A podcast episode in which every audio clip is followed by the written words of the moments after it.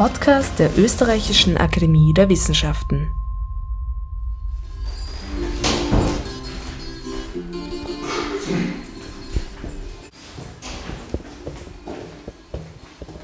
Willkommen beim Makromikro, dem Podcast der Österreichischen Akademie der Wissenschaften. Am Mikrofon ist Julia Grillmeier und ich darf heute im Phonogrammarchiv der Österreichischen Akademie der Wissenschaften sein, bei Kerstin Klenke. Könnten Sie sich eingangs kurz vorstellen und vielleicht schon ganz kurz verraten, wo wir denn hier so sind? Ja, also Kerstin Klenke hatten Sie schon gesagt. Ich bin Musikethnologin und seit März dieses Jahres Leiterin des Phonogrammarchivs an der ÖAW.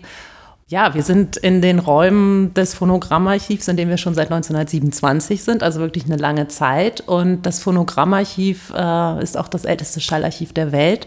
Also es ist wirklich ein ganz besonderer Ort. Was vielleicht noch interessant ist, dass, also wenn man so ein bisschen in die Geschichte blicken will, dass unsere Gründung im Jahr 1899, damals war es eine Kommission, passiert ist, ohne dass wir bereits Bestände hatten. Also normalerweise ist es oft so, dass Archive gegründet werden, wenn man irgendwas hat und man weiß nicht mehr wohin damit und dann gründet man halt ein Archiv. Das war da anders. Man hatte sich überlegt, dass man gerne Dinge aufnehmen möchte. also es gab keinen Bestand, sondern zuerst gab es die Idee des Archivs. Und ähm, was auch interessant ist, dass das eine Initiative war von beiden Klassen. Also es ist zwar jetzt nicht nur Naturwissenschaften oder nur Geisteswissenschaften oder so, es war wirklich eine Initiative quasi des gesamtwissenschaftlichen Aufbaus der, der Akademie. Dann ist das Archiv gegründet worden und dementsprechend breit sind auch unsere Bestände. Also man kann sagen, dass wir heute einen gewissen Schwerpunkt haben auf Kultur- und Sozialanthropologie, Ethnomusikologie und äh, Sprachwissenschaft. Das ist sicherlich das meiste, was wir an Beständen haben und auch neuere Bestände, die immer noch generiert werden. Aber wir haben auch Tierlaute, Aufnahmen aus medizinischen Bereichen und so weiter und so fort. Also es ist wirklich recht breit, was wir hier haben. Das ist auch eine Besonderheit. Sie haben schon gesagt, seit 1927 hier in der Liebegasse im ersten Bezirk, aber seit 1899 bestehen, das heißt 120 Jahre. ist ja eigentlich ähm, unglaublich. Das heißt, da hat ja auch die Tonaufzeichnung erst ihren Anfang genommen, so dass es möglich war, überhaupt auch so viele und so ähm, beständige Tonaufnahmen zu machen. Ist das richtig? Ja, genau. Also das war wirklich neu zu der Zeit und man hat sich halt davon erhofft, äh, dadurch, dass man diese Apparate hat, hat auch ganz bestimmte Bereiche abzudecken. Also als das Archiv gegründet wurde, wollte man zum einen Sprachen aufnehmen, das war ein Ziel. Also man wollte die Stimmporträts wichtiger Persönlichkeiten aufnehmen und man wollte Musik aufnehmen. Also am Anfang hat man da auch mehr in Richtung klassische Musik gedacht, also berühmte Musikerinnen und Musiker und so weiter und so fort. Hat dann aber auch sich überlegt, dass es quasi die Musik der, ich sag's immer, Völker der Welt sozusagen, dass es äh, auch das sein sollte. Also es gibt so bestimmte Dinge, die 1899 gemacht wurden, die aber auf andere Art und Weise jetzt natürlich sowohl in technischer Hinsicht als auch von methodischer und theoretischer Hinsicht auch heute noch gemacht werden. Also wir, es gibt nach wie vor Projekte, sprachwissenschaftliche Projekte, Kultur- und Sozialanthropologie auch oder auch Musikethnologie halt, ähm, die wir entweder betreuen oder die wir halt selbst äh, mit unseren eigenen Forscherinnen und Forschern durchführen. Lebendige Stunden, die leben doch nicht länger, als der letzte, der sich ihrer erinnert. Es ist nicht der schlechteste Beruf, solche Stunden Dauer zu verleihen, über ihre Zeit hinaus. Erster Teil des Stimmporträts von Arthur Schnitzler. Er zitiert hier den Schluss seines Einakters Lebendige Stunden. Aufgenommen am 19. März 1907 im Phonogrammarchiv von Fritz Hauser. Bevor wir gleich in die Studios und Archivräume hören, habe ich Leiterin Kerstin Klenke noch nach der Sammelpraxis des Phonogrammarchivs und ihrer eigenen Forschung gefragt. Das ist ja auch so ein spannender Aspekt am Phonogrammarchiv, dass es ein Archiv ist, das heißt, es wird nach wie vor gesammelt und auch die Bestände instand gehalten, was ja bei den alten Beständen auch nicht so selbstverständlich ist. Also da ist ja auch ständig ähm, Arbeit, die daran zu tun ist, aber es wird auch geforscht. Wie genau. verhält sich denn das zueinander? Ach, ich würde sagen, dass das einfach sehr eng ineinander greift in allen Bereichen. Also ähm, sowohl im Bereich Technik, natürlich wird da viel ähm, digitalisiert, also das gibt auch viel Routinearbeit, dass wir halt historische Tonträger ähm, spielbar machen oder dann digitalisieren. Zum anderen auch, dass, also da denkt man jetzt gar nicht so dran, dass es nicht nur immer schwierig, nicht nur immer schwierig ist, die äh, Formate abzuspielen, also dass, dass vielleicht irgendwelche Tonträger kaputt gehen können, sondern dass teilweise auch diese Apparate gar nicht mehr existieren, auf denen man die abspielen kann. Also das ist auch was, womit wir uns beschäftigen. Also Obsoleszenz heißt das und da wird Ihnen nachher auch der Johannes Spitzbart sicherlich noch mehr zu sagen können, weil er sich da im Bereich Video stark mit beschäftigt. Aber es wird halt auch tatsächlich geforscht im, im Bereich Technik. Also zum Beispiel, wie kann man auch mit Hilfe von Chemikalien zum Beispiel Tonbänder wieder spielbar machen. Wir haben gerade auch ein größeres Forschungsprojekt, EU-Forschungsprojekt, das Frau Dr. Walaskowitz macht, zu Verpackungen von eigentlich Filmbändern, aber die dann letztlich auch äh, für Tonbänder wahrscheinlich verwendet werden können, dass man die so aufbewahrt, dass halt möglichst wenig Schaden dass sie wenig Schaden nehmen durch die, durch die Aufbewahrung oder auch, dass einem angezeigt wird, wenn Bänder einfach kaputt gehen. Sowas. Also das heißt, da gibt es doch eine, eine enge Verbindung von Forschung und Archivarbeit, Forschungs- und Archivarbeit und das ist in den anderen Bereichen eigentlich auch genauso. Also dass man sagen kann, dass die Personen, die Forschung tätig sind, natürlich, dass deren Expertise dann auch wieder in die Archivarbeit einfließt. Also das ist sehr eng verzahnt bei uns. Also das macht es auch so interessant, dass man nicht nur sagt, wir sitzen jetzt den ganzen Tag und alle machen nur Routinearbeiten und archivieren, sondern dass einfach dieser Forschungsaspekt dabei ist. Das ist auch ganz wichtig, um auch dran zu bleiben. Also gerade wenn wir Personen ähm, beraten, die auf Feldforschung gehen, in methodischer und auch in technischer Hinsicht, dass wir da auch aus eigener Erfahrung sprechen können natürlich. Das heißt, es gibt so ganz alte Bestände so aus den Anfängen, wo, wie Sie gerade erklärt haben, auch wirklich gesammelt wurde explizit Stimmenporträts von bedeutenden Persönlichkeiten. Ich glaube, ein bisschen so der Star, wenn man sich so durchklickt, ist Kaiser Franz Josef oder das ist eins der, der Stimmenporträts, die schnell mal auftauchen. Und dann wird aber das Archiv auch größer. Also es, es kommen noch neue Bestände dazu. Und wie gestaltet sich denn das jetzt? Ich nehme an, Sie gehen jetzt nicht mehr auf die Suche und nehmen einfach wichtige Persönlichkeiten auf, wie das damals so ein bisschen die Idee war, sondern es ist ja auch unter wissenschaftlichen Aspekten dann ausgewählt, wie das Archiv wächst? Oder wie kann man sich das vorstellen? Das klingt so unglaublich groß auch. Ja, also das ist schon auch ein bisschen zufällig, kann man sagen. Also auch diesen Bereich Stimmporträts, also da geht es dann nicht mehr darum, unbedingt zu sich zu über, also dass, es, dass man hören kann, wie Leute sprechen oder um, um so eine Stimmqualität, sondern wir haben auch innerhalb der ÖAW ein Projekt, wo wir halt auch ältere Akademiemitglieder aufnehmen oder so. Ne? Also das sind einfach äh, so Projekte, da, wie gesagt, da geht es nicht unbedingt um den Stimmklang, sondern dann um so die Oral History der, der ÖAW auch.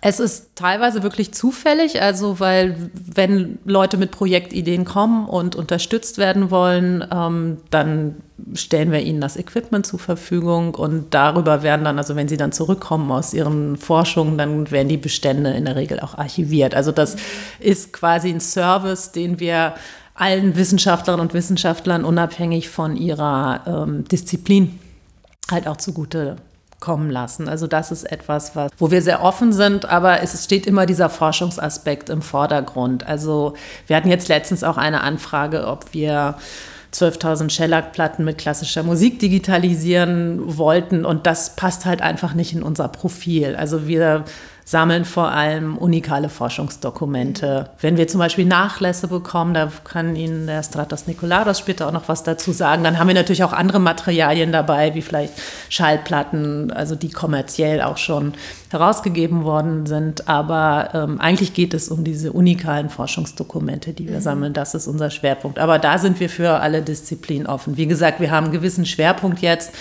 auf Ethnomusikologie, Kultursozialanthropologie und ähm, Sprachwissenschaft.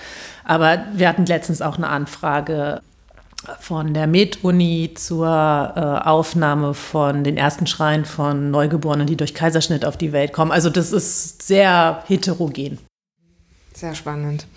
Das heißt, es sind sowohl Forschungsprojekte, die jetzt gerade durchgeführt werden, also Sprachwissenschaftlerinnen, die einen bestimmten Dialekt zum Beispiel beforschen und dann Tonproben nehmen oder Menschen aufnehmen, aber auch Bestände, die es schon gibt in Nachlässen oder die an sie herangetragen werden dann auch? Sind das dann Haupt, müssen die hauptsächlich aus Audio- oder Videodokumenten bestehen oder ist das dann teilweise geteilt sozusagen ein Nachlass in Text und Archiv und in ein Audioarchiv? Wie kann man sich das vorstellen, wie das sich zueinander verhält. Also wir haben den Nachlass des ehemaligen Institutsdirektors Rudolf Maria Brandl, da kann Ihnen auch Stratos Nikolados später was dazu sagen. Das ist halt ein sehr heterogener Nachlass. Äh, wir bekommen aber durchaus auch Sammlungen, die dann im Wesentlichen nur audio oder audiovisuell sind. Also ähm, mit Begleitmaterialien vielleicht noch dazu, aber nicht in dieser ganzen großen Breite. Also das wäre auch was, was wir gar nicht bewältigen könnten. Ne? Wir sind jetzt kein allgemeines Archiv. Es gibt ja auch noch das allgemeine Archiv der ÖAW, mit denen wir dann auch bei diesem Nachlass von Herrn Brandl zusammenarbeiten werden. Was macht man mit den ganzen Schriftmaterialien zum Beispiel und so weiter. Das ist dann einfach nochmal ein anderer Bereich. Aber das ist ein Nachlass, der wirklich sehr groß ist, mit dem wir jetzt gerade zu tun haben auch. Sie haben es schon ähm, angeteasert, wir werden dann auch ein bisschen durchgehen in die anderen Büros und auch Werkstätten sozusagen, also in den technischen Bereich, weil hier wird ja auch tatsächlich äh, die Archivarbeit geleistet und die Instandhaltungsarbeit geleistet. Ähm, vielleicht darf ich Sie äh, vorher noch über Ihre eigene Forschung fragen, weil Sie arbeiten ja auch so als Leiterin inzwischen des, des Phonogrammsarchivs, aber ja auch als, als Wissenschaftlerin und als Forscherin in dieser Funktion. Genau, also meine Forschungstätigkeiten haben bislang vor allem vor meinem Dienstantritt hier als Leitung stattgefunden. Jetzt ist halt das Leben doch recht administrativ im Moment noch. Klar, wenn man irgendwo neu ist, dann äh, muss man sich erstmal einarbeiten. Äh, mein Forschungsbereich ist Zentralasien und der Kaukasus. Ich habe äh, meine Doktorarbeit zu Popmusik in, und Politik in Usbekistan geschrieben und habe aktuell ein Projekt zu Musikkrieg und Erinnerungen in Abchasien, also im Kaukasus am Schwarzen Meer das ist halt mein Hauptforschungsgebiet. Aber ich habe mich auch immer schon für Fachgeschichte interessiert, also auch vorher schon im Archivbereich gearbeitet. Und ich finde einfach diese Mischung aus aktueller Forschung, Fachgeschichte und diesen alten Tondokumenten auch und dann aber auch politischen Komponenten, die diese Arbeit hat, einfach die sie mit sich bringt, also Postkolonialismus. Ähm, Restitu oder Repatriierung und so weiter. Das finde ich einfach sehr interessant, dass man halt tatsächlich an dieser Schnittstelle arbeiten kann. Dann würde ich vorschlagen, dass wir als erstes mal zu Bernhard Graf gehen, ähm, Audiotechnik, Audiotechniker bei uns. Der kann Ihnen dann auch was zu den Beständen sagen aus technischer Hinsicht und vielleicht holen wir auch den Christian Liebel dazu, der kennt sich dann aus äh, historischer Hinsicht auch sehr gut aus mit den Inhalten. Ja, gehen wir mal.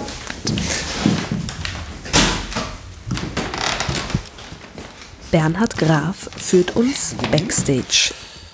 Hier sind ähm, äh, drei verschiedene Studios. Dieses Studio heißt Gruft. Das kommt daher, dass es hier dermaßen gedämmt ist, vielleicht hört man das auch ein bisschen, dass es hier wirklich sind rundherum Schaumstoffmatten, die äh, den Schall absorbieren. Was man hier vor allem sieht, sind einige technische Geräte.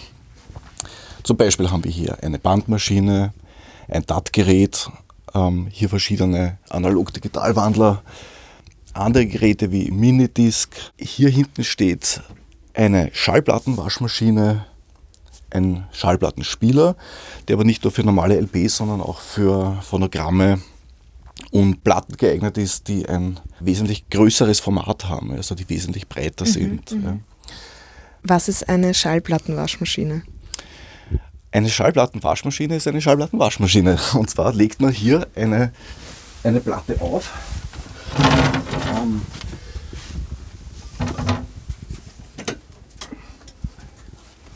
man legt eine Platte auf, also genauso wie, eine, äh, wie auf einem Plattenspieler.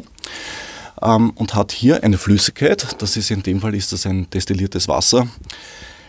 Und man schaltet dann die Maschine ein und wenn man jetzt eine Platte drauf legt, gibt man vorher die Flüssigkeit mhm. drauf.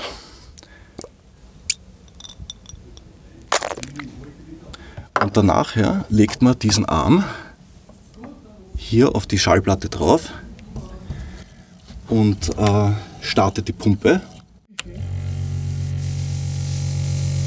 und drückt hier noch diesen Schalter für den Arm, der sich dann ganz langsam von innen nach außen bewegt. Also man kann sich die, man kann auch hier die Richtung ändern. Da hört er hier auf, geht in eine andere Richtung zurück. Und hier drinnen sieht man einen kleinen Nylonfaden, der in der Rille von der Platte drinnen ist.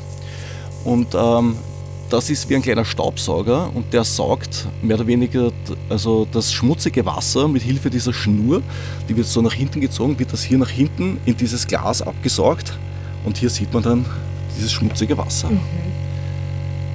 Das aus. Und so behandeln Sie die Platten, wenn Sie die kriegen, bevor die. Das kommt auf die Platte an. Also okay. wenn es eine Platte ja. ist, die es vertragt auf jeden Fall. Und äh, wenn es irgendwas Fragiles ist, ja. dann vorerst einmal nicht, sagen wir mal so. Mhm. Das heißt, hier wird jetzt dann auch alles digitalisiert und zur Archivierung vorbereitet. Ähm, ein Teil davon. Okay. Also hier sind, also die Sachen, die halt diese Formate ja, haben, werden hier gemacht, die anderen sind in den nächsten Räumen.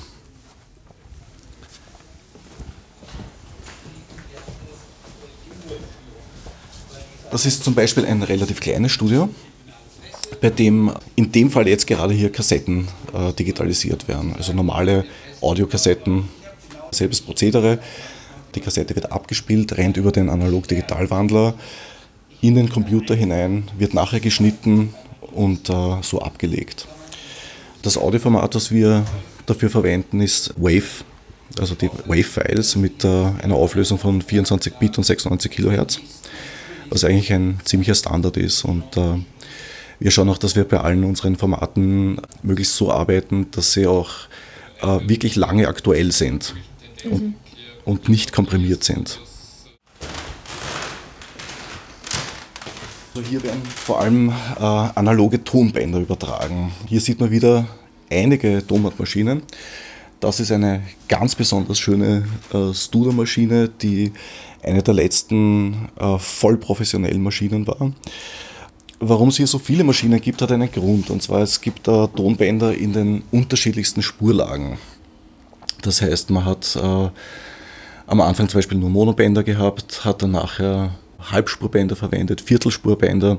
Das heißt quasi, dass auf einem Tonband quasi die doppelte und dann die vierfache Information drauf war.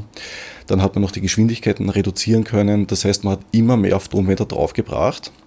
Aber was man nicht aufgebracht hat, war mehr Qualität, sondern mit jedem Reduzieren von der Breite des Bandes bzw. der Geschwindigkeit hat man immer einen eklatanten Qualitätsverlust gehabt. Ja. Und das haben halt äh, seinerzeit halt viele nicht beachtet, ja, dass man sich dann irgendwann mal später quasi über Aufnahmen ärgert, die halt eine wirklich schlechte Tonqualität mhm. haben. Ja. In, in dem Fall sehen wir hier eine Monomaschine, auf der ein Tonband mit einer offenen Spule liegt. Das heißt, die sind ähm, relativ relativ vorsichtig zu behandeln, weil diese Tonbänder lose um diesen Kern gewickelt sind. Ja. Mhm. Und äh, würde man sie fallen lassen, hätte man ein wirkliches Problem, an dem man dann wahrscheinlich mehrere Tage sitzt und das Band auch dabei beschädigt. Und diese Maschinen, die Sie jetzt hier haben, sind das einfach die Maschinen, die Sie jetzt besitzen und die Sie instand halten und pflegen? Oder äh, suchen Sie auch aktiv nach vielleicht auch Ersatz oder ähm, zusätzlichen oder wie kann man sich das vorstellen, so diese Garantie, das auch digitalisieren zu können und abspielen zu können, wie, wie gewährleistet man das? Also es gibt, jetzt gibt es noch Maschinen, die man kaufen kann und es werden aber ähm, immer weniger und die Preise werden immer höher dafür. Das heißt, für die vorige Maschine, ich glaube, die wird mittlerweile wird wahrscheinlich so circa 20.000 Euro kosten, wenn man sie gebraucht kaufen möchte. Und die sind äh, fast nicht zu bekommen. Ja. Von der Instandhaltung her, also die, die Studio-Maschinen sind prinzipiell sehr robust ja, und sie werden von uns eingemessen.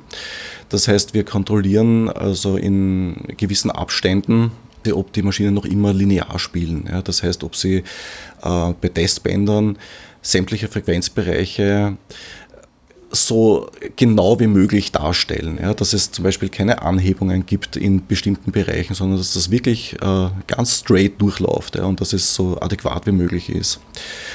Es gibt auch noch ganz wenige Techniker, die sich bei wirklichen Problemen mit den Maschinen noch auskennen. Also wenn es wirklich in die Tiefe geht, mehr oder weniger. Also ich meine, es sind auch Platinen drinnen und es ist relativ schwierig, mehr oder weniger diese Ersatzteile noch zu finden. Also man muss da schon wissen, wo man hingeht. Ja. Was wir selber machen bei jedem Tonband, das wir einspielen, ist, dass man halt sämtliche Parameter des Bandes richtig einstellt. Also nicht nur die Geschwindigkeit, sondern auch die Entzerrung des Tonbandes. Das häufigste in, in Europa vor allem ist das CCER solche Sachen müsste man achten und auf, ähm, auch darauf, dass der Azimut bei jedem Tonband richtig eingestellt ist.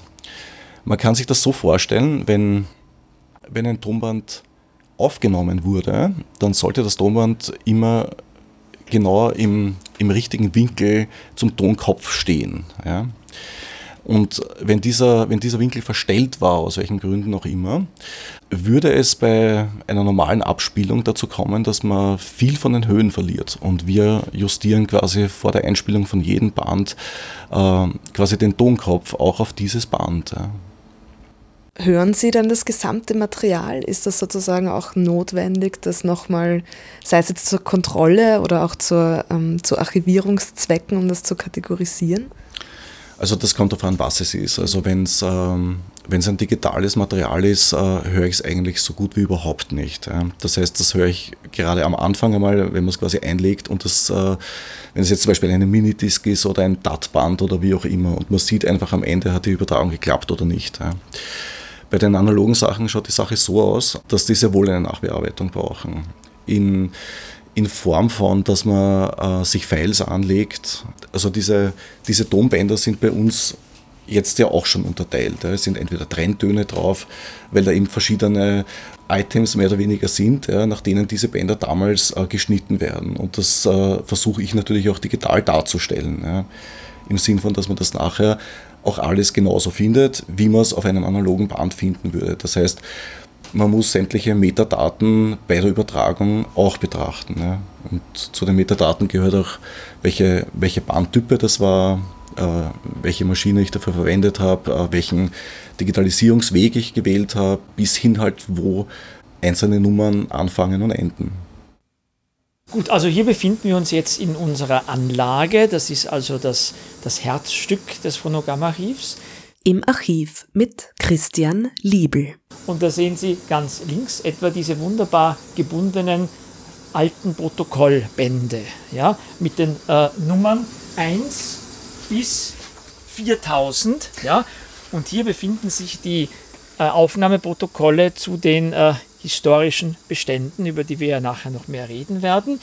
Also Aufnahmen, die auf äh, also Phonogramme und äh, Grammophonaufnahmen, die vor der Einführung der Tonbandtechnik 1950-51 entstanden sind. Und äh, hier 1 bis 100 war damals reserviert für Aufnahmen der berühmten Persönlichkeiten. Und an erster Stelle, wie kann es anders sein, natürlich Kaiser Franz Josef, ja, 1 bis 3, Phonogramme 1 bis 3. Dann folgt der seinerzeitige Protektor der Akademie der Wissenschaften, Erzherzog Rainer, auf 4 und 5 glaube ich. Mal schauen, ob das stimmt. Ja, 4 und 5, genau. Und dann gibt es eine große Lücke. Also Erzherzog Rainer wurde aufgenommen 1904 und dann eine Lücke bis 1920, mhm. wurde offensichtlich niemand mehr würdig erachtet, hier Eingang zu finden, bis Giacomo Puccini 1920 bei uns im Archiv war. Bedauerlicherweise ist diese Aufnahme technisch nicht hundertprozentig gelungen und man weiß zwar, was er gesagt hat, weil hier gibt es ein Transkript, aber sie ist nicht wirklich sehr gut verständlich. Aber immerhin hat er sich hier mit der Originalunterschrift verewigt. Und das ist auch etwas Besonderes, was die Stimmporträts nämlich betrifft. Und zwar haben sich sehr oft die aufgenommenen Personen eben mit ihrer Unterschrift hier verewigt und haben auch sonst handschriftlich noch Details zu ihrer Person hinzugefügt. Das ist also das Besondere bei den Stimmporträts. Dadurch also auch für also von, von den Autographen her ganz interessant.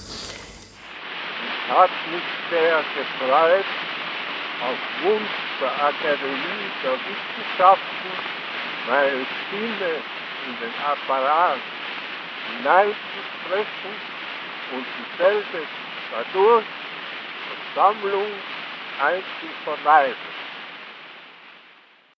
Dritte Phonogrammplatte von Kaiser Franz Josef. Diesen Satz habe er quasi aus dem Stegreif hinzugefügt, der Rest wurde ihm zuvor souffliert. Aufgenommen von Sigmund Exner und Fritz Hauser am 2. August 1903 in der Kaiservilla in Ischl. Und dann natürlich vor allem, und das sind all die anderen Regale jetzt hier, unsere Magnettonbänder. Oh, in ganz verschiedenen Formaten. Also hier sieht man sehr schön von den Anfängen aus den 50er Jahren bis also hinauf äh, in unsere Zeit dann die Entwicklung der äh, Tonbandtechnik. Und wie Sie sehen zuerst ganz klein. Und dann werden diese, wobei das sind die nicht die, die Originalbänder, mit denen die Forscher aufgenommen haben, sondern natürlich die Archivbänder. Ja? Also die wurden ja dann, also im Zuge der Archivierung eben, wurden die Originalbänder auf äh, Archivtonbänder kopiert und die Originale dann in der Regel den Forschern wieder zurückgegeben. Ja? Und hier oben, ganz oben, das mussten wir vor einigen Jahren aufsetzen, weil eben nicht mehr genug Platz war, hier in diversen ähm, Archivkartons, Archivschachteln weiteres Material. Und dann kommen wir hier eben wieder zu den historischen Beständen. Und zwar haben wir hier die Epoxidharzabgüsse. Das sind also Platten, die ich Ihnen mal so kurz zeige. Schauen relativ unscheinbar aus, also Kunstharz, Epoxidharz. Und zwar sind das äh, Abgüsse, die in den, also zwischen 1962 und 64, damals von, also von Dietrich Schüller, später Direktor des Phonogrammarchivs, langjährigen Direktor des Phonogrammarchivs gemacht wurden, von den äh, Metallmatrizen, denn die Wachsplatten, die seinerzeit, zur Zeit der Aufnahme von diesen Matrizen gemacht wurden, die wurden ja alle bei einem Bombentreffer im Zweiten Weltkrieg zerstört. Gott sei Dank wurden aber die Metallmatrizen anderswo gelagert und dadurch konnten wir also in den 60er Jahren dann neue Abgüsse machen. Und dann haben wir natürlich auch Grammophonplatten. Ja. Wie gesagt, historische Bestände, das sind einerseits 3200 äh, Phonogramme und andererseits 800, etwa 800 Grammophonplatten. Und die haben wir dann also hier. Ja. Hier Und ich nehme mal an, das ist extrem divers, aber kann man ein paar Beispiele geben, für wenn man jetzt eine Platte rausziehen würde und die auflegen würde, was man zum Beispiel hören könnte? Naja, generell kann man sagen, es gibt drei große Gruppen. Nämlich, das ist auch im Gründungsantrag von 1899 so festgehalten. Was äh, sammelt das Phonogrammarchiv? Ja? Musik, Sprache und seinerzeit noch für viele Jahre eben Aufnahmen berühmter Persönlichkeiten, sogenannte Stimmporträts wurde das damals genannt. Ja? Und also das sind mal die drei großen Gruppen und dann eben Aufnahmen äh, aus der ganzen Welt. Also eben wie gesagt die ersten drei Expeditionen, die mit dem neuen Archivphonographen durchgeführt wurden, 1901, haben uns einerseits nach Europa geführt, nämlich nach Kroatien und äh, auf die Insel Lesbos in Griechenland, andererseits aber nach Südamerika, nach Brasilien. Also da sieht man schon das weite Spektrum, das äh, unsere Aufnahmen äh, umfasst.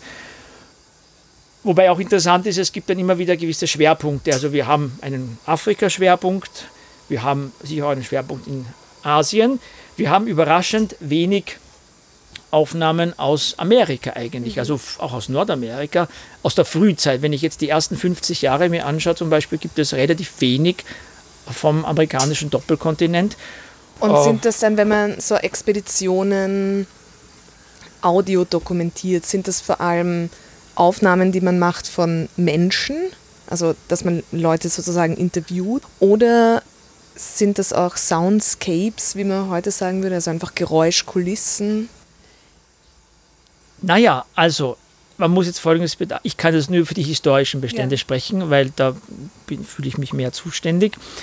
Dass man damals aufgrund der technischen Situation, nicht, man musste ganz nah am Trichter sein, am Trichter des Archivphonographen, konnte man zum Beispiel keine Soundscapes im klassischen Sinn einfangen. Ja?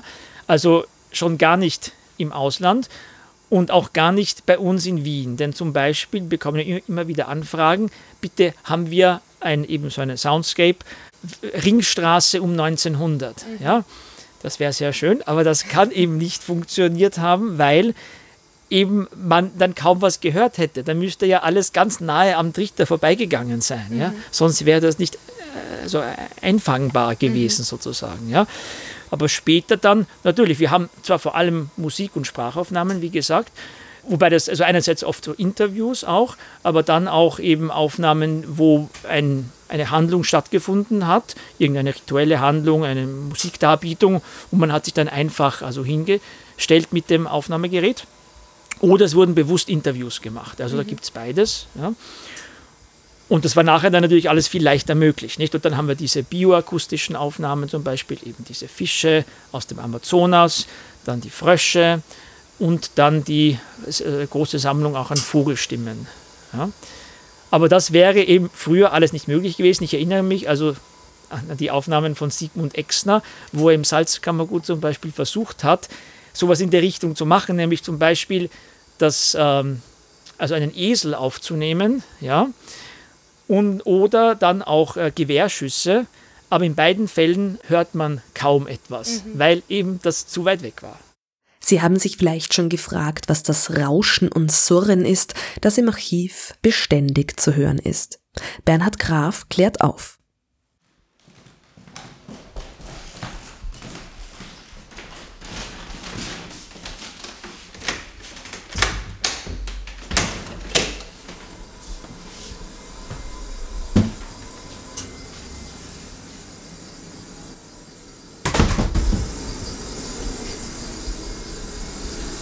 Dieses Geräusch, ja, das ist eine, eine ganz eine, eine typische Geschichte. Ja. Was ist es? Was man hier hört, ist eine quasi eine zugfreie Klimaanlage. Das heißt, unsere, unsere Bestände sind hier relativ gut geschützt. Also das heißt, es hat eine absolut ideale äh, Temperatur und auch eine ideale Luftfeuchtigkeit hier drinnen. Und äh, was wir noch haben, das ist eine eigene Löschanlage die mit einem äh, Trigongas arbeitet, das im Falle eines Brandes äh, die Flammen zwar erstickt, aber unsere Bestände nicht gefährdet dabei. Wasser oder Schaum oder wie auch immer wäre eine ziemliche Katastrophe. Gibt es irgendeine Aufnahme, die Sie sich öfter angehört haben, weil sie Ihnen einfach sehr gut gefällt? Naja, ich höre mir immer wieder die Aufnahme von Kaiser Franz Josef natürlich an oder die Aufnahme von Arthur Schnitzler, diese, diese Stimmporträts zum Beispiel, weil ich mich also sehr mit den Stimmporträts und eben den historischen Aufnahmen beschäftige. Ich würde mir gerne auch andere historische Aufnahmen anhören, aber das geht eben nicht, solange sie nicht äh, im Zuge des Re-Recordings von diesen Epoxidharzabgüssen eben über das Abspielen am, am Plattenspieler digitalisiert werden. Mhm. Ja? Erst dann können wir uns das anhören. Ja, aber ich bin ja so ein, ein, ein Fan eigentlich von den Stimmporträts. Und wie ist das für Sie? Sie sind ja am, am Digitalisieren dran einerseits, aber gibt es ein paar Aufnahmen, die Ihnen besonders gut gefallen? Es gibt eine afghanische Teehausaufnahme, die mir besonders gut gefällt. Ja.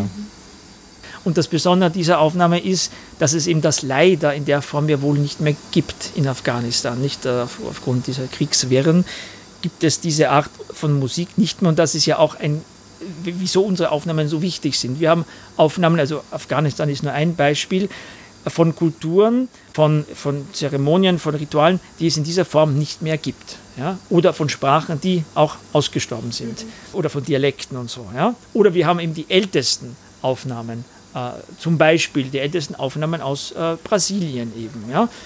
von äh, einer indigenen Sprache Guarani haben wir 1901 die ältesten Aufnahmen gemacht. Möglicherweise auch sogar die ältesten Aufnahmen des äh, südamerikanischen Kontinents, aber das weiß ich jetzt nicht sicher, aber jedenfalls sicherlich die ältesten Aufnahmen aus Brasilien. Mhm. Mhm.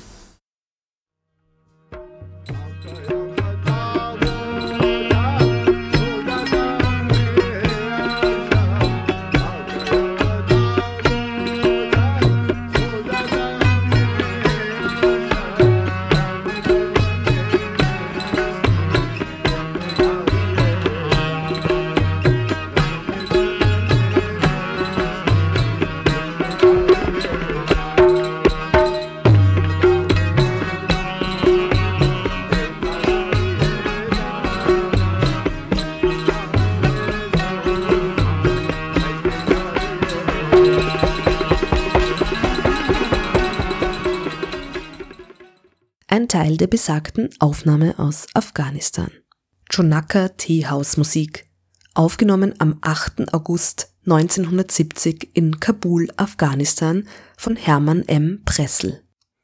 Und ich schaue jetzt noch ein paar Türen weiter, um zu sehen, was am Phonogrammarchiv noch so archiviert, aber auch konkret beforscht wird. Mein Name ist äh, Gebhard Vatercheck, ich bin Kultur- und Sozialanthropologe. Mein Forschungsgebiet ist der Nahe Osten. Äh, Im Konkreten habe ich da vor allem zu religionsethnologischen Fragestellungen geforscht und zu kollektiven Identitätskonstruktionen, äh, zu Ethnizität.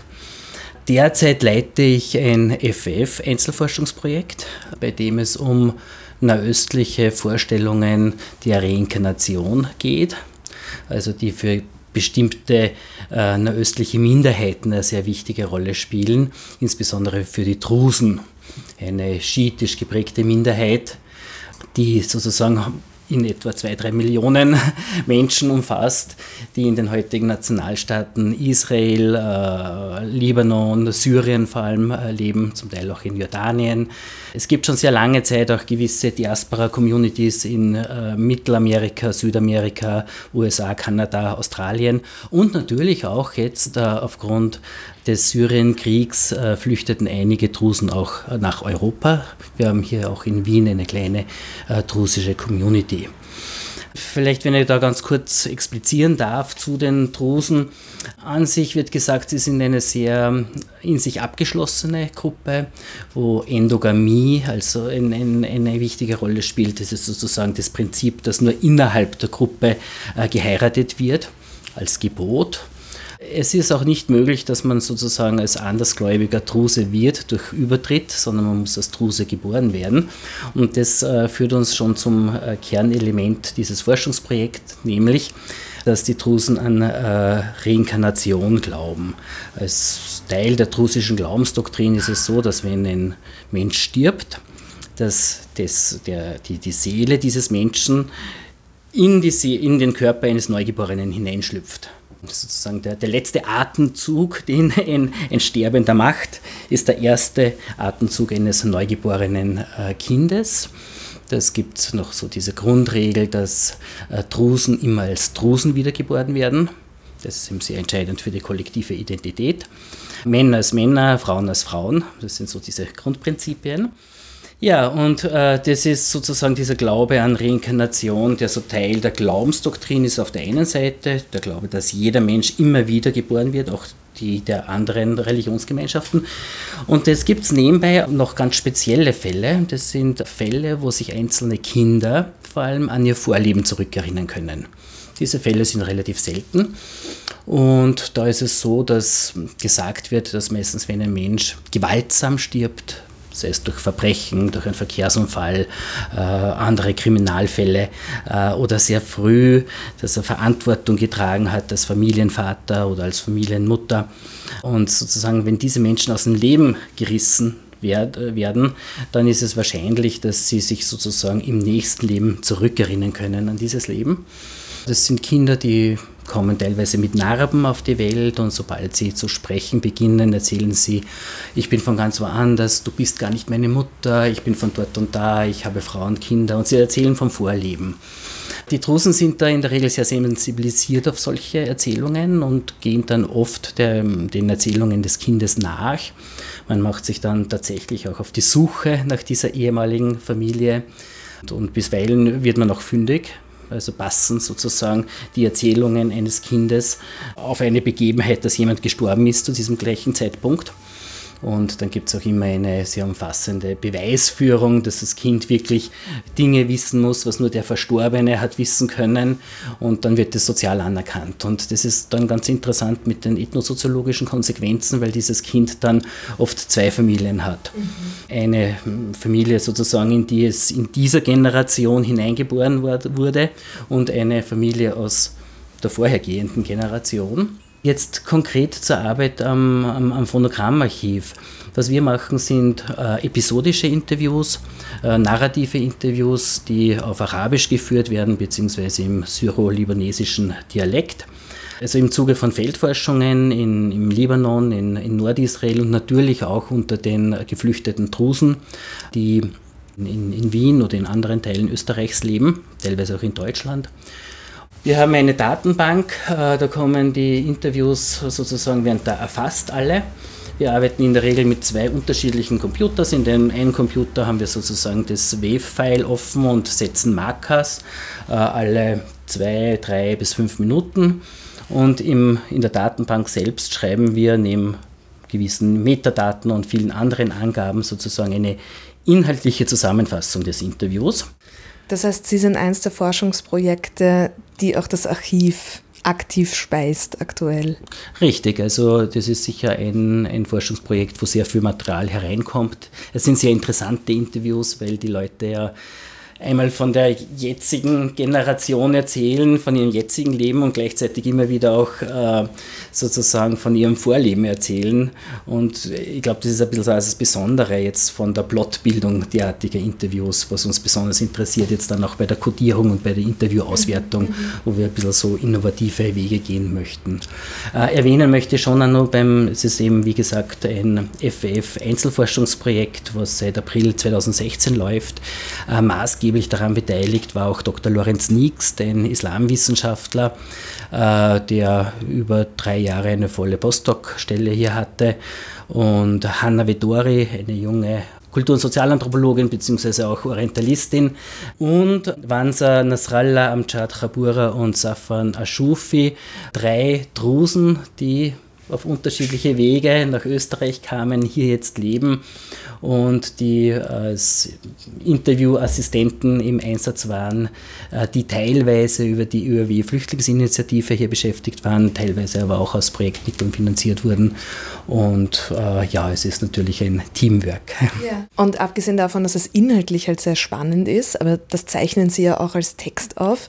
Wie ist das von der, von der, von der Tonaufnahme? Geht es da auch darum, auch das zu bewahren, zum Beispiel, dass es ein bestimmter Dialekt ist, bestimmte Begrifflichkeiten sind? Ähm, wo, welche Informationen stecken dann sozusagen zusätzlich noch im Audio? Ja, natürlich geht es uns auch um teilweise um Dialekt ja, und um die ganz spezifisches Vokabular, was sozusagen mit diesem Thema einhergeht. Also äh, sowohl die Adresstermini als auch die Referenzterminologie, wenn jetzt über die Mutter gesprochen wird oder über andere Verwandte. Äh, wir machen Interviews äh, mit Betroffenen, also mit, tatsächlich mit Menschen, die sich sozusagen an ihr Vorleben zurückerinnern können, aber auch mit deren Angehörige, Bruder, Schwester, Mütter, Kinder, beziehungsweise auch mit Außenstehenden. Und das ist einfach sehr interessant. Also die Leute tun sich teilweise selbst schwer, hier die richtigen Ausdrucksformen zu finden, manchmal. Also es werden dann sehr komplexe Dialoge. Aber es gibt sowas auch wie ein eigenes, ja, wir nennen es Dakamus-Vokabular, also äh, einschlägige äh, Redewendungen, die natürlich jetzt auch von Gegend zu Gegend teilweise unterschiedlich sind, die wir damit erfassen möchten. Ja. Auch Evstratos Nikolaros speist aktuell Material ins Phonogrammarchiv ein. Er arbeitet an dem großen Bestand von Rudolf Maria Brandl. Mein Name ist Stratos Nikolaros. Ich bin der jüngste Mitarbeiter des Phonogrammarchivs und äh, vor zwei Jahren wurde ich eingestellt mit dem Auftrag eigentlich, die äh, R&B Collection zu digitalisieren und archivieren. Also R&B Collection ist keine R&B Music, sondern die Collection von Rudolf Maria Brandl. Rudolf Brandl war ein ähm, Musikethnolog, Professor an der Universität Göttingen und ehemaliger Direktor des Phonogrammarchivs. Nach seinem Ableben 2018 wurde sein Nachlass von der Akademie übernommen. Mhm. Und jetzt beschäftige ich mich also mit, mit der Sortierung der Sammlung und die Vorbereitung für die Digitalisierung und Archivierung. Also Sie können sich vorstellen, ein Keller voll mit Umzugskartonen, mit Schallplatten, äh, Videos, äh, Dias, äh, Fotos, Tonbänder, Büchern. Und dann habe ich mir damals gedacht, wo soll ich anfangen? Was soll ich jetzt machen? Das war wirklich ein Schock am Anfang an, wenn man das, die, die, die Größe des Materials sieht. Und dann fängt die, die Fragestellung. Und das ist der, der Unterschied zwischen der Arbeit eines Archivars heutzutage und früher. Damals, die Sammlungen waren nicht so kompliziert wie heute. Zum Beispiel, damals hat es kein Video gegeben. Also heutzutage muss man die Frage stellen, wie kann ich das Material sortieren? Lohnt es sich eigentlich, dass das ganze Material digitalisiert und archiviert wird? und welche ist eigentlich die Zielgruppe, die ein Interesse an dieser Sammlung äh, hätte. Das sind wirklich, wirklich wichtige Fragen. Also wenn man ein Material ähm, bekommt. Das heißt, das sind noch aktuelle Fragestellungen, die Sie jetzt auch noch stellen oder sind Sie schon mittendrin im Kartonwühlen? Natürlich, also habe ich schon also eigentlich äh, Fragen gestellt. Ich habe natürlich das Material sortiert. Ich habe auch das Privileg, dass ich die Person kannte. Das heißt, gibt es viel Oral History, die mir geholfen hat, um zu verstehen die Sachen. Weil die, die Publikationen, eigentlich die die Person, die Brandl damals ähm, geschrieben hat, führen und zeigen äh, eigentlich die Feldforschungsinteressen. Und die Feldforschungsinteressen führen zu den Feldforschungsorten, die er besucht hat. Ich sage ein Beispiel. Der größte Teil der Sammlung besteht aus zwei Schwerpunkten, also Karpathos und Epirus, also Material aus diesen zwei Orten. Also Brandl hat damals äh, mit seiner Frau in den 70er Jahren fünf Feldforschungsreisen nach Karpathos ähm, äh, organisiert, also durchgeführt. Und äh, das Ergebnis heute ist 250 Bänder. Manche Aufnahmen, die diese Tonbänder enthalten, sind äh, Doppelspur-Stereo-Aufnahmen in einer Geschwindigkeit von 38 cm pro Sekunde. Das hat eine sehr, sehr gute Qualität. Nachdem ich eine Forschung, eine Recherche eigentlich in anderen Archiven gemacht hatte, habe ich bemerkt, dass die entsprechenden Aufnahmen der 70er Jahre von Karpathos nicht so gut klingen, sind eigentlich ähm, eine Halbspur-Mono-Aufnahmen oder fragmentarisch sind zum Beispiel. Das heißt, dass der Feldforscher hat sich nur auf das Stück konzentriert. Der Brandl hat sich auf den Kontext konzentriert. Das heißt, er hat die ganze ähm, äh, Veranstaltung aufgenommen, das ganze Volksfe Volksfest aufgenommen. Das heißt, wir haben auch die Gespräche der Musiker innerhalb der Pausen, was sie eigentlich miteinander diskutieren, die Kinder, die da spielen, äh, persönliche äh, Erzählungen. Diese Sachen sind wirklich interessant und das ist ganz wichtig, weil äh, so fängt die Forschung an. Es ist wichtig, wenn man ein Material hat, die Frage zu stellen, wie kann mein Material oder wie in diesem Fall die Brandl-Aufnahmen innerhalb der karpatischen Aufnahme der 70er Jahre positioniert werden. Und so fängt die Forschung an, so fängt die, fängt die Kooperationen an und die gemeinsamen Publikationen und wecken wir das Interesse auch der anderen Institutionen also mit unserem Material. Das heißt, Sie kategorisieren auch sehr viel und am ja, Aufnahmen von, von dem Material. Natürlich, mhm. natürlich. aber äh, ich beschäftige natürlich nicht nur mit diesem Thema. Momentan habe ich ein Projekt, das wird von Stadt Wien gefördert. Die beschäftige ich mich mit, der, mit der Reise von Paul Kretschmer, äh, Sprachwissenschaftler und Professor an der Universität äh, Wien, äh, 1901 nach Lesbos und mit den Aufnahmen, die er da gemacht hat. Also das heißt, ich beschäftige mich mit, dem, mit der historischen Kontextualisierung dieser Aufnahme. Natürlich werden Sie mich fragen, was bedeutet historische Kontextualisierung und wieso brauchen wir die Erforschung, diese, also diese, diese Lieder. Als Mitarbeiter des Phonogrammarchivs sah ich mich oft mit der Frage konfrontiert, welche neuen Ansätze heutzutage diese Tonaufnahmen bieten könnten und in, inwiefern ähm, die Forschung das Interesse der Öffentlichkeit an diesen Autoquellen zu wecken vermag. Mhm. Als ich damals die Aufnahme gehört habe, habe ich gedacht, wieso ist er eigentlich nach Lesbos also gefahren? Wieso hat Lesbos als Aufenthalt, also als Forschungsort und nicht eine andere Insel ausgewählt. Also ausgewählt. Und diese Fragestellung hat mich damals äh, dazu geführt, Archivmaterial zu suchen.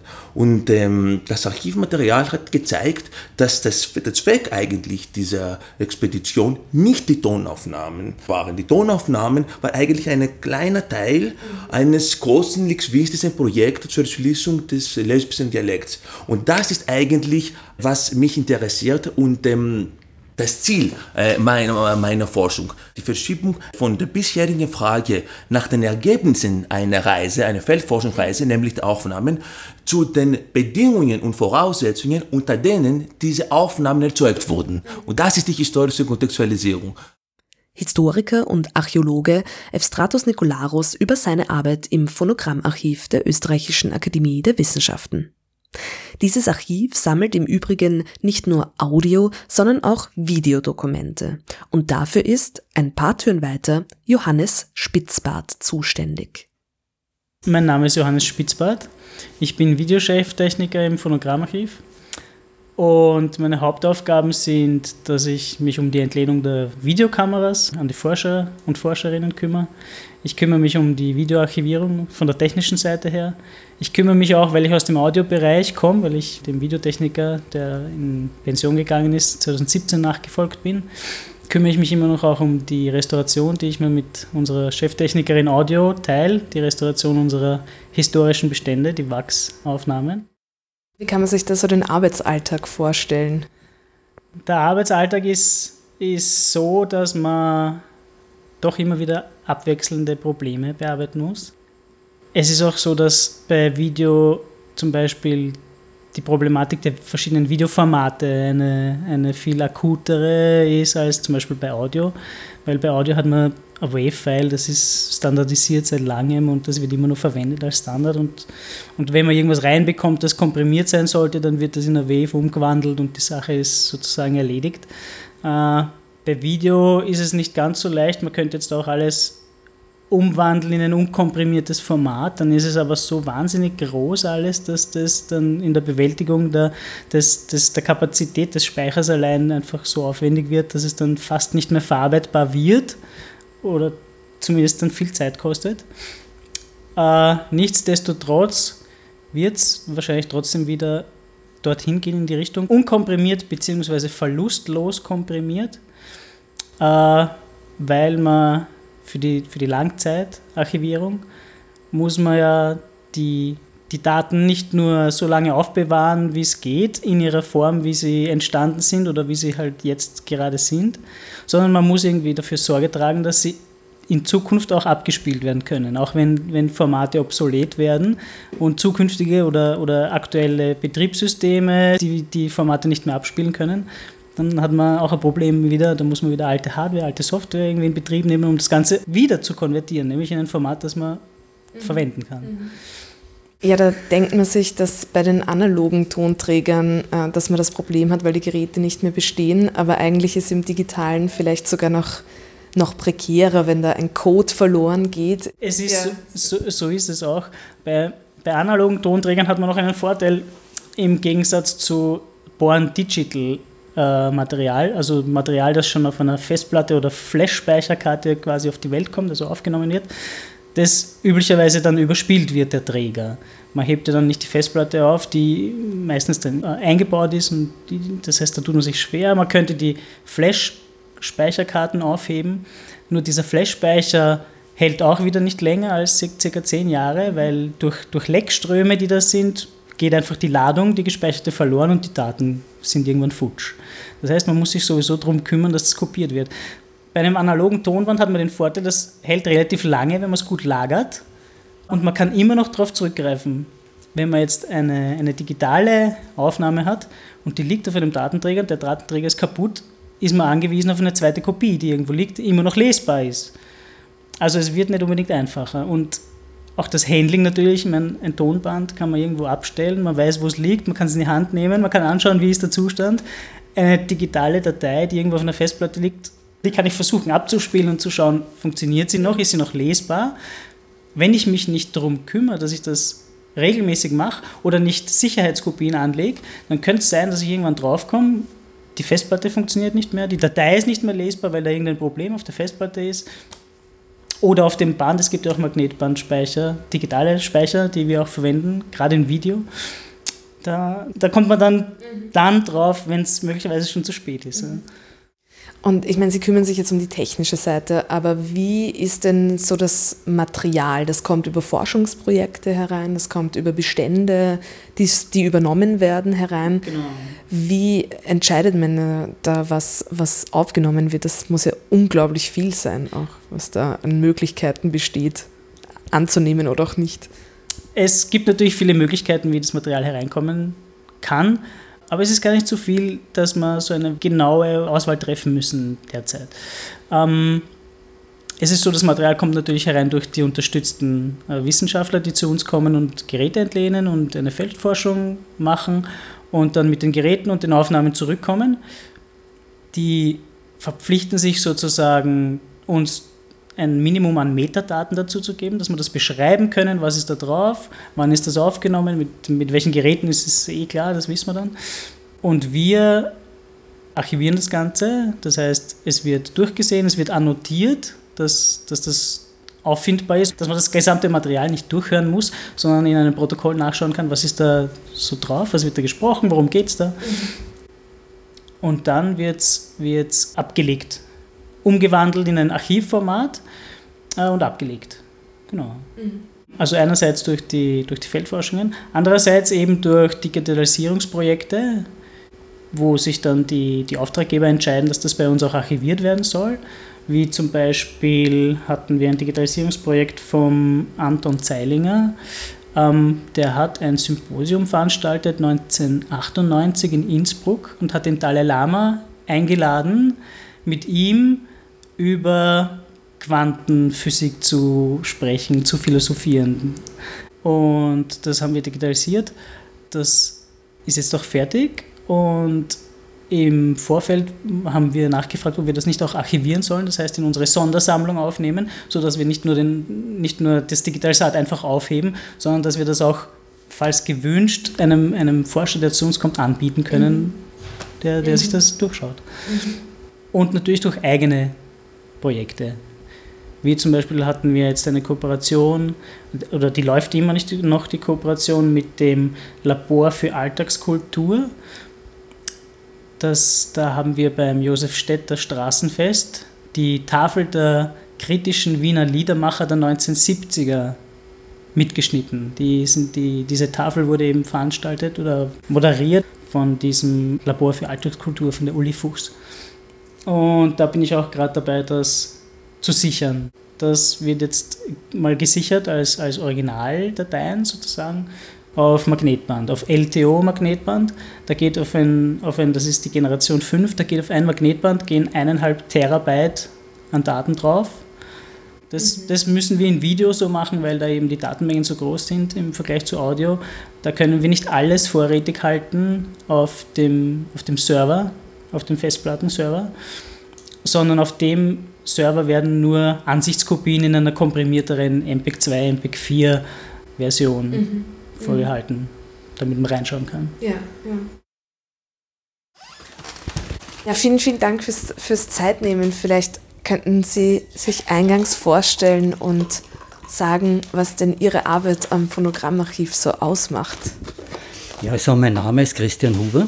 Ich bin der Sprachwissenschaftler am Phonogrammarchiv. Und äh, mein Arbeitsgebiet sind an sich die Erforschung und Dokumentation bislang unerforschter westhimalaischer Sprachen. Das heißt, es sind Sprachen, die im Himalaya so auf der Grenze zwischen Indien und Tibet, aber ganz knapp noch auf der indischen Seite gesprochen werden und jede bloß in ein paar Dörfern. Also mit ganz, ganz wenig Sprechern und die sind im Großen und Ganzen unerforscht.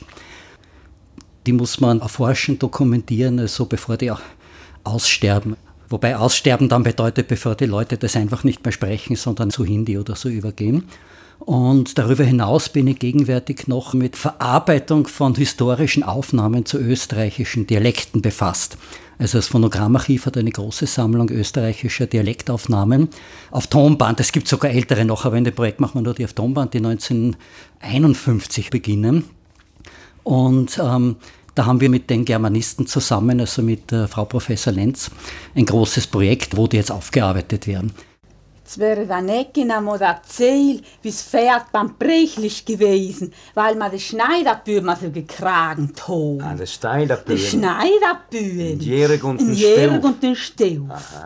Na, ist das ehrlich fein gewesen und dadurch ein Ende. Du, hätte so den Satz hier hingehen und händ halt ein bisschen Sparte drin gewesen und händ halt die früh raufen käm, mir schon gerichtet. Ja. Das heißt, die zwei ihrer Projekte sind, verhalten sich zum Archiv sozusagen gegenläufig. Beim Dialekten, bei den österreichischen Dialekten speisen sie aus den Archivbeständen und ähm, im Fall der Sprache äh, quasi sind sie der Einspeiser. Genau. Ja. ja, das ist richtig erkannt. Im Himalaya-Projekt, das ist ein Projekt, das geht schon ganz lange. Also das hat 2002 begonnen und rennt seitdem. Da landen die Aufnahmen natürlich im Archiv und es erweitern durchaus in gehobenem Maße unsere Bestände. Das sind es so sicherlich, ich weiß, ich würde fast sagen, so mehrere hundert Stunden Aufnahme mittlerweile, also sehr viel. Und im Dialektprojekt, da sind historische Bestände des Archivs. Also die wir schon relativ lang haben. Das waren halt Leute, die quasi dasselbe, was ich jetzt im Himalaya mache, nein, nicht dasselbe, was ähnliches eben vor 70 Jahren in Österreich gemacht haben, die halt bei uns gelandet sind. Ähm, die haben damals mit den Aufnahmen offenbar nicht sehr viel gemacht. Die wollten einfach so, ich sag mal, eine offenbar eine akustische Landkarte irgendwie machen. Da waren sie recht erfolgreich. Also wir haben Aufnahmen, also ich glaube insgesamt nicht ganz äh, 1100 ähm, Dörfern. Also wir sind noch nicht ganz, wie gesagt, wir arbeiten das gerade auf. Also und der gegenwärtige Stand ist so also Basisdialekte oder Lokaldialekte aus 1050 Orten. Und also wirklich also österreichweit und flächendeckend in gewisser Weise.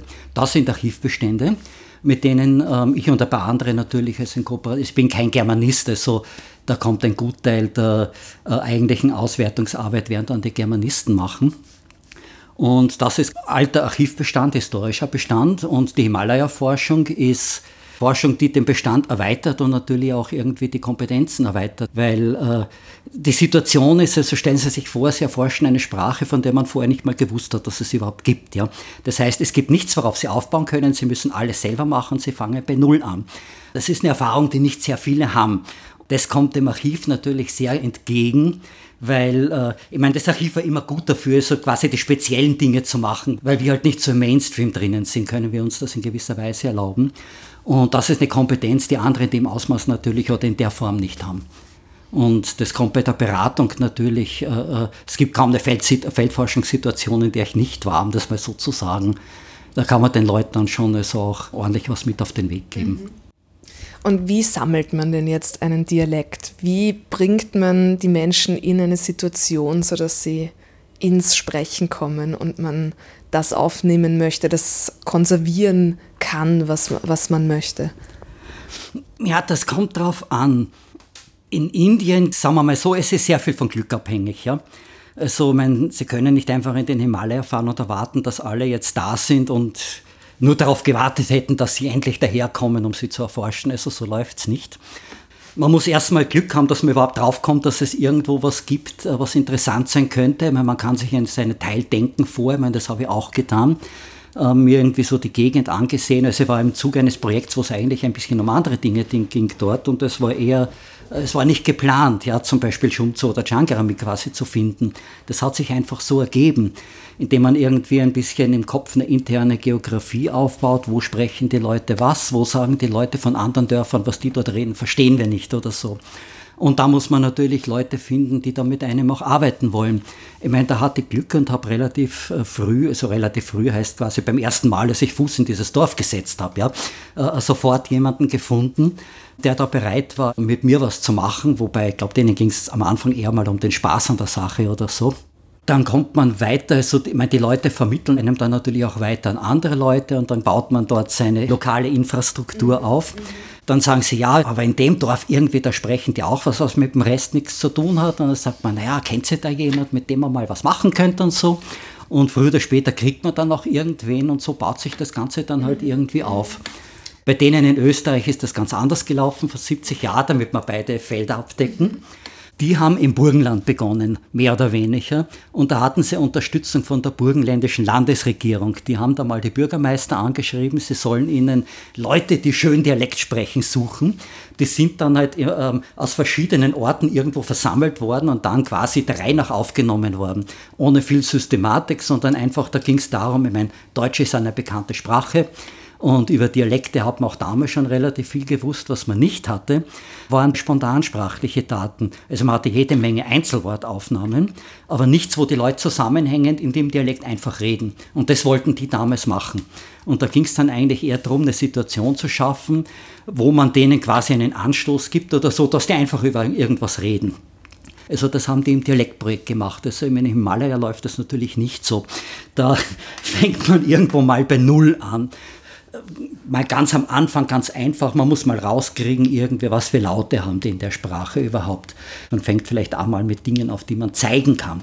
Also sowas, weiß ich, Nase, Mund, Berg, Fenster, Tisch oder irgend so wie.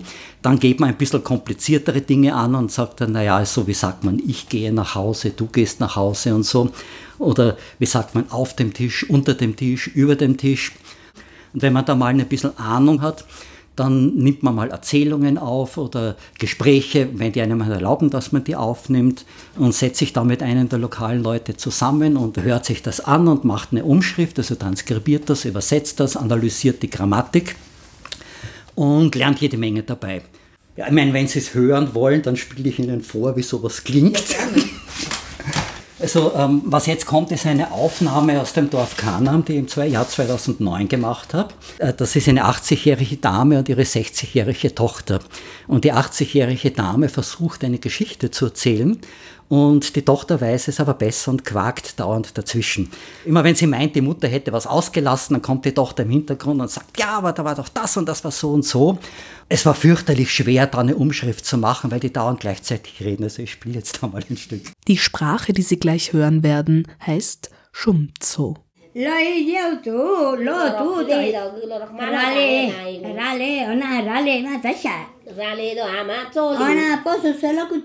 Poso tharing ri tu ba thang tai kilwa da gong nishmi oda nishmi pos mi na na id ma nyon poso Sewang ro ring i bangot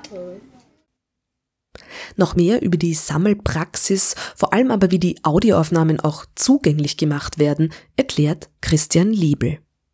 Ich bin äh, zusammen mit der Kollegin Lechleitner für die historischen Aufnahmen zuständig. Also historische Bestände, das sind jene Aufnahmen, die zwischen 1899 und 1950 entstanden sind, also wie gesagt vor Beginn der Tonbandtechnik. Ich sehe gerne rot. Wieso? Weil ich weiß, dann ist wieder eine CD oder mehrere CDs in unserer Gesamtausgabe erschienen. Wie Sie sehen, haben wir hier von 1 bis jetzt, also die letzte ist äh, Serie 17, Teil 6 erschienen. Und jetzt gerade hier am Schirm äh, habe ich in Vorbereitung Serie 18. Und zwar, wie Sie sehen, wir machen das also meistens in englischer Sprache, weil wir das ja für die gesamte Welt sozusagen machen. Der Serie 18 ist František Pospišil's Recordings from the Slovatsko and Hanna Regions aus dem Jahr 1910. Also es handelt sich hier um Phonogrammaufnahmen aus einem äh, Grenzgebiet zwischen äh, Mähren und der äh, Slowakei. Und zwar Aufnahmen vor allem von äh, Liedern und aber auch Sprachaufnahmen. Und das Schöne gerade bei dieser Edition war, dass sich nämlich herausgestellt hat, dass im Mährischen Landesmuseum sich äh, eine Vielzahl von Fotografien befindet, aus denen der Feldforscher František Pospischil, der mit unserem Archivphonographen die Aufnahmen gemacht hat. Aus diesen Fotografien hat er sich einzelne Ausschnitte herausgenommen und dann in unsere Aufnahmeprotokolle geklebt. In jene Protokollbände, die ich Ihnen vorhin gezeigt habe.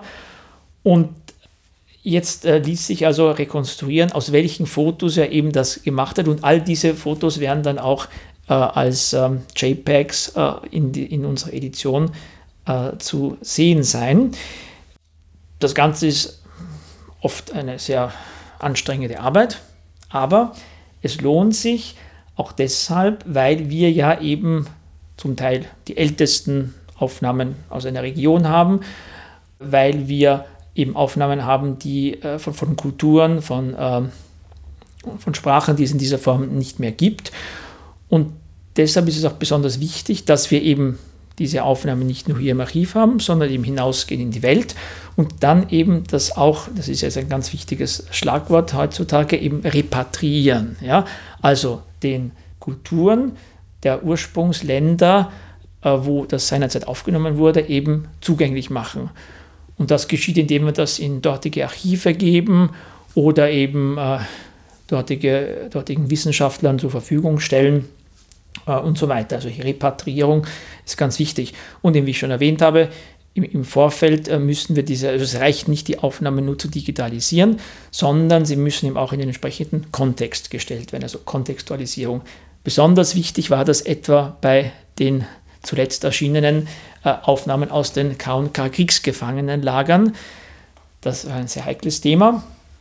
Und da ist eben erst heuer die letzte äh, CD erschienen, nämlich mit italienischen Kriegsgefangenen, die 1918 aufgenommen wurden in zwei oberösterreichischen Lagern in Mauthausen und Machtrenk. Und da haben wir auch äh, letztes Jahr in der Akademie einen Kongress gehabt, eben zu dem äh, Thema. Und aus den Vorträgen entstand dann eben dieser Band unseres Jahrbuchs. Also das ist Nummer 9, heuer wird Nummer 10 erscheinen, unseres Jahrbuchs des Phonogrammarchivs, International Forum on Audiovisual Research. Ja, also das ist, sind zwei äh, Aspekte. Einerseits die CD-Edition, äh, andererseits das Jahrbuch, mit denen wir an die Öffentlichkeit treten und die, glaube ich, sehr wichtig sind. Was jetzt die CD-Edition betrifft, noch ein Wort. 1999 haben wir begonnen und ich glaube, ich habe noch nicht erwähnt, dass in jenem Jahr unsere historischen Bestände auch von der UNESCO äh, ausgezeichnet wurden und zwar eben aufgenommen wurden in das Weltregister des Memory of the World Programmes. Und eben 1999 erschien auch äh, die erste Edition, eben Serie 1, die ersten Expeditionen nach Kroatien, Brasilien und auf die Insel Lesbos aus dem Jahr 1901. Und jetzt sind wir bei, äh, also heuer wird noch 18, Serie 18 erscheinen. Und dann haben wir schon mehr als die Hälfte der historischen Bestände, die eben, wie gesagt, 4000 Aufnahmen umfassen. Ich werde damit wohl offensichtlich in Pension gehen, weil, und vielleicht werde ich es vollenden können, das weiß ich noch nicht. Aber jedenfalls jetzt sind also schon 20 Jahre eben vergangen. Mehr als die Hälfte haben wir schon. Also ob die das noch ausgeht, ist fraglich.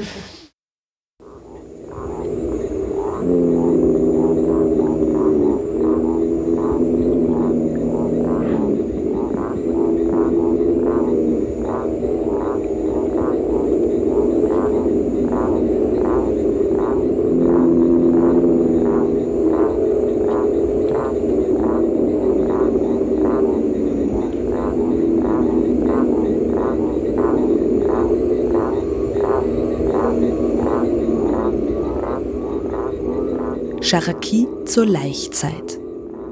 An einigen Abenden, so heißt es in den Notizen zu dieser Aufnahme, an einigen Abenden im Jahr ist im mittleren Amazonien die Luft von ungewöhnlichem Gebrumm erfüllt. Es handelt sich um den Chor von ca. 27 cm langen Fischen, die ihre Laichplätze erreicht haben. Die Fischlaute wurden einen Meter über der Wasseroberfläche aufgenommen. Und zwar am 26. Mai 1966 am Mittellauf des Rio Branco, Amazonien. Aufnahme von Friedrich Schaller.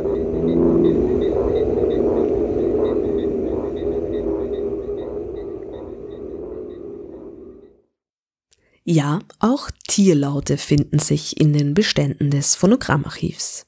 Abschließend noch eine Frage an die Leiterin des Phonogrammarchivs, Kerstin Klenke. Eine Frage, die mir jetzt noch aufgetaucht ist, ist, wie denn ähm, die Zugänglichkeit zum Archiv ist. Es gibt ja unglaublich viele Bestände, manche schon digitalisiert, andere gerade im digitalisiert werden. Ähm, abgesehen von WissenschaftlerInnen, die dann konkrete Anfragen stellen auf Material, das nehme ich an, wird ja gemacht oder Sie haben das vorher erwähnt. Wie kommt man denn zu diesem Material? Ja, also unser Schwerpunkt ist natürlich schon, dass wir Material für wissenschaftliche Zwecke auch zur Verfügung stellen. Also gerade ähm, bei den neueren Aufnahmen, die jetzt reinkommen, ist es auch so, dass wir Vereinbarungen mit den Deponentinnen und Deponenten machen, in denen sie erklären, dass sie auch die Rechte für die wissenschaftliche Verwertung dieser Materialien haben. Das ist ein Thema, was immer auch virulenter wird. Natürlich geht es um auch um den Schutz der Rechte der Aufgenommenen. Ähm, da hat man sich früher natürlich überhaupt gar keine Gedanken drum gemacht. Also die ersten Expeditionen 1901, die haben da wenig drüber nachgedacht, ähm, ob das okay ist und was man mit diesen Aufnahmen machen kann. Wenn wir, Aufna also wenn wir Anfragen bekommen für andere Zwecke, also sei es jetzt für Museen oder ähm, Radiosendungen und so weiter und so fort, dann müssen wir wirklich ganz genau prüfen, ob das rechtlich, aber auch ethisch vertretbar ist, die Materialien rauszugeben. Also wir hatten jetzt gerade zum Beispiel eine Anfrage zu Materialien aus den 50er, 60er, 70er Jahren aus der Grenze Pakistan-Afghanistan, wo ähm, Personen aufgenommen worden sind. Und da sind wir jetzt auch gerade dabei zu prüfen, ob wir diese Aufnahmen tatsächlich rausgeben können, weil das natürlich gerade in auch politischen äh, politisch schwierigen Situationen, Regionen immense Auswirkungen haben kann. Also wenn man, man kann sich ja vorstellen, dass äh, wenn zu dieser Zeit jemand über, weiß ich nicht, Wein, Hochzeitslieder, äh, irgendwas Frivoles gesungen hat, dann kann das unter den derzeitigen politischen Umständen Leuten wirklich schaden, wenn diese Aufnahmen irgendwo tatsächlich dann veröffentlicht werden. Also wir gucken immer ganz genau auch, wie zugänglich wir Aufnahmen machen. Also auch wenn wir sie jetzt Wissenschaftlerinnen und Wissenschaftlern geben, dann gibt es da quasi mehrere Stadien. Erstmal einfach nur, dass man selbst damit arbeitet, aber wenn man jetzt publizieren möchte in irgendeiner Art und Weise, dann prüfen wir das nochmal ganz genau und dann gibt es auch nochmal extra Verträge. Wir haben natürlich auch Aufnahmen, bei denen es ganz unproblematisch ist, also Tierlaute oder sowas. Ne? Und mein Anliegen ist auch, weil früher natürlich sehr viel weniger geachtet wurde auf diese rechte Fragen, das war einfach nicht so präsent, jetzt tatsächlich mal genau zu evaluieren oder evaluieren zu lassen durch Leute, die da auch spezialisiert darauf sind. Was dürfen wir mit diesen Aufnahmen eigentlich machen? Was ist die tatsächliche Rechtsgrundlage? Also welche Aufnahmen kann man einfach tatsächlich auch online stellen ohne Probleme und dann ist es egal, was mhm. damit passiert. Welche sind einfach gesperrt tatsächlich aus dann meistens politisch sensiblen Gründen, also wo man dann auch wirklich sagt, irgendwie Access denied, so egal wer da kommt. Also so, Sie haben ja auch mit dem Herrn Vatercheck gesprochen, der hat halt wirklich extrem sensible Materialien, wo man dann sagen würde, die gehen wir jetzt einfach nicht raus. Und dann gibt es den sehr großen Bereich, wo man sagt, da muss man Rechte klären und auch nachverhandeln, gerade, also gerade mit den Source Communities, ne, wenn das ähm, welche Gruppen sind, die aufgenommen worden sind, dass man tatsächlich auf die zugeht und sagt, wir haben diese Aufnahmen. Die Rechte sind damals nicht geklärt worden. Was kann damit gemacht werden? Also das ist aktuell virulenter im Museumsbereich, wo natürlich auch die Repatriierung von Objekten gefordert wird. Das ist bei uns ein bisschen einfacher, weil wir natürlich auch Kopien ähm, quasi repatriieren mhm. können. Aber da muss man wirklich ganz genau gucken, was geht und was nicht. Ja, macht total Sinn. Aber Kaiser Franz Josef kann, man der, kann jeder auf der Homepage genau. anklicken. Genau. Auf Wunsch der Akademie der Wissenschaften meine Stimme in den Apparat hineinzusprechen und dieselbe dadurch Versammlung einzuverleiben. Und am Ende dieser Reportage aus dem Phonogrammarchiv in Wien noch einmal eine der Stars der frühen Stimmporträts. Eine Aufnahme von Kaiser Franz Josef aus dem Jahr 1903. Alle Ausgaben von Makro Mikro, dem Podcast der Österreichischen Akademie der Wissenschaften, finden Sie unter oeaw.ac.at slash podcasts. Julia Grillmeier bedankt sich herzlich fürs Zuhören und sagt auf Wiederhören.